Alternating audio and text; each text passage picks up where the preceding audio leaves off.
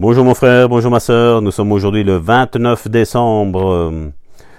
Philippiens chapitre 4 verset 8 nous dit Tout ce qui mérite l'approbation, ce qui est vertueux et digne de louange, soit l'objet de vos pensées. Un témoignage qui encourage la foi. Je me souviens d'une dame grabataire âgée de 36 ans. Elle souffrait d'un cancer en phase terminale et vivait chez sa mère, afin qu'elle puisse s'occuper d'elle. Elle avait été élevée au sein de l'église pentecôtiste, donc elle connaissait la guérison divine. Beaucoup de gens priaient pour elle. Elle était au plus mal, et selon les médecins, elle pouvait mourir à tout moment. On l'amena à une de mes réunions. Elle entendit le témoignage de ma guérison, et je lui ai imposé les mains. Le lendemain, cette dame allait parfaitement bien. Au lieu d'une ambulance pour emporter son corps, son mari vint chez sa mère pour la ramener à la maison. Elle pouvait faire le ménage et s'occuper de ses deux petits-enfants. Voilà ce qu'elle fit. Elle dit à sa mère, Ce monsieur qui a donné son témoignage n'a pas menti. Il est prédicateur, mais Dieu n'a aucun favoritisme. Ce qu'il a fait pour lui, il le fera pour moi. Je suis guéri maintenant. Je n'aurai plus besoin de médicaments. Je te tout simplement. C'est une chose que je ne conseille pas, sincèrement. Je veux vous le dire, je ne le conseille pas.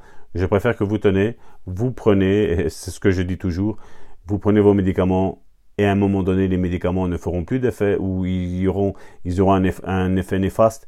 Et là, votre médecin, votre médecin vous dira de les arrêter. Je ne suis pas pour, euh, comme je dis, arrêter les médicaments comme ça. Je ne suis pas tout à fait d'accord avec, avec ce genre, mais comme je dis, je veux que le témoignage que je lis soit au plus juste. Et s'il y a quelque chose que je trouve bizarre, je vous le dis. Et ici, voilà, je, préfère vous dire, votre médecin sait comment arrêter les, médicaments, parce que les médicaments sont dangereux.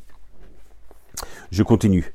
Elle ne plus, n'eut plus jamais de douleur et tous ses, symptômes disparurent. Elle prenait des médicaments contre la douleur depuis si longtemps qu'elle aurait dû souffrir à cause du manque de ces médicaments. Mais elle n'éprouva rien. Elle allait parfaitement bien. Je ne conseillerais jamais à personne de jeter ses médicaments, vous voyez, la même chose lui. Hein. Mais mon témoignage encourageait sa foi. Un bon témoignage est une source d'inspiration pour la foi.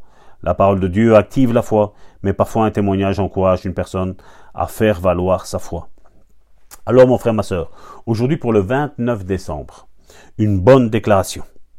La parole de Dieu me donne de la foi et un bon témoignage encouragera ma foi. Et ce témoignage, je veux que tu le prennes pour toi, mon frère, ma soeur.